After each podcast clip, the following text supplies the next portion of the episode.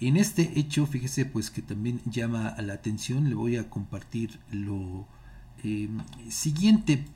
Resulta que eh, pues la Procuraduría General de Justicia del Estado confirmó anoche, confirmó anoche la aprehensión de Giovanni N. y Juan Carlos N., director y comandante de Seguridad Pública y Vialidad del municipio de Santana Nopalucan, respectivamente, por el delito de homicidio calificado.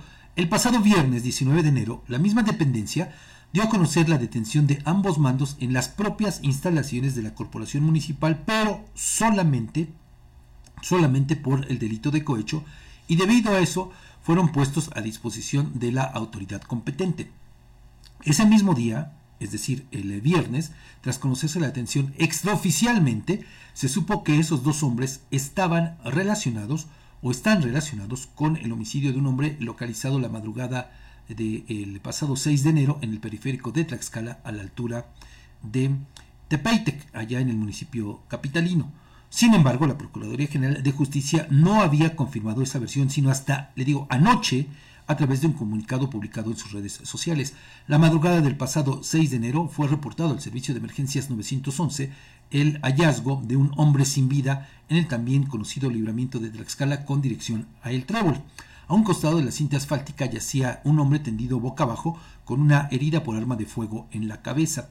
Detenidos por su probable participación en ese homicidio, ahora el director y el comandante de la Policía Municipal de Santana Nopalocan deberán enfrentar el proceso respectivo para deslindar responsabilidades.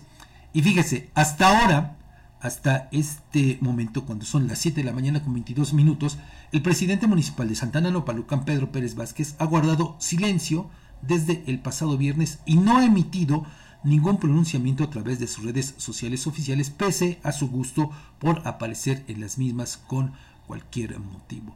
Pues vaya situación, Edgar, la que se da y bueno, de acuerdo con algunos datos a los que tuvimos acceso, pues eh, resulta que pues iban por estos sujetos, agentes de investigación de la Procuraduría, pero con tal de no ser detenidos, ahí pues eh, por eso se da el, la comisión del delito de cohecho. Estos dos hombres, el director y el comandante, habrían ofrecido dinero a los agentes eh, de investigación para que no se los llevaran presos.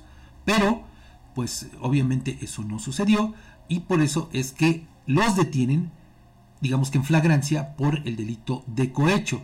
Pero le digo, fíjese cuántas horas después también pasa para que la Procuraduría informe que fueron detenidos, pero por también por el delito este que le estoy hablando, por el de homicidio calificado en agravio de este hombre y este homicidio que ocurrió allá en Tepetec. Pues vaya situación, Edgar, un hecho más en el que se ven involucrados policías municipales y bueno, si bien hay que decirlo, los exámenes de control y confianza no son una garantía de que sean unas blancas palomitas, pero pues creo que de alguna manera tendrían que ayudar a todo esto. Aquí, Edgar, lo que llama la atención es el hecho de eh, ya lo refería, ¿no?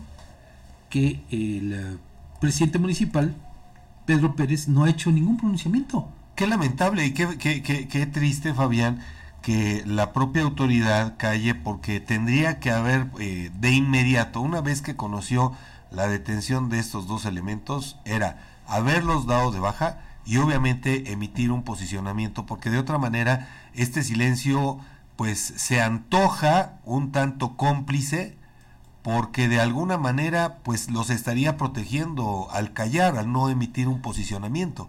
Pues mira, en otros casos nos hemos enterado cuando incurren en algún delito grave los elementos municipales, pues qué es lo que ocurre, Edgar, que digo, aunque suene un tanto, mm, pues, eh, ¿cómo podríamos llamarle? ¿No?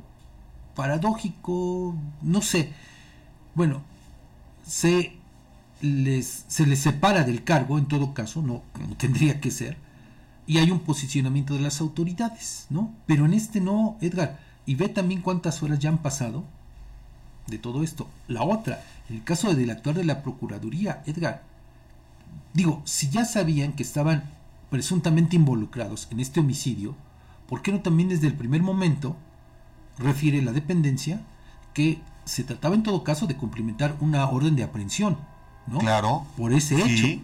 Pero no, más bien le, le digo, se da la aprehensión de estos sujetos, pero por otro delito.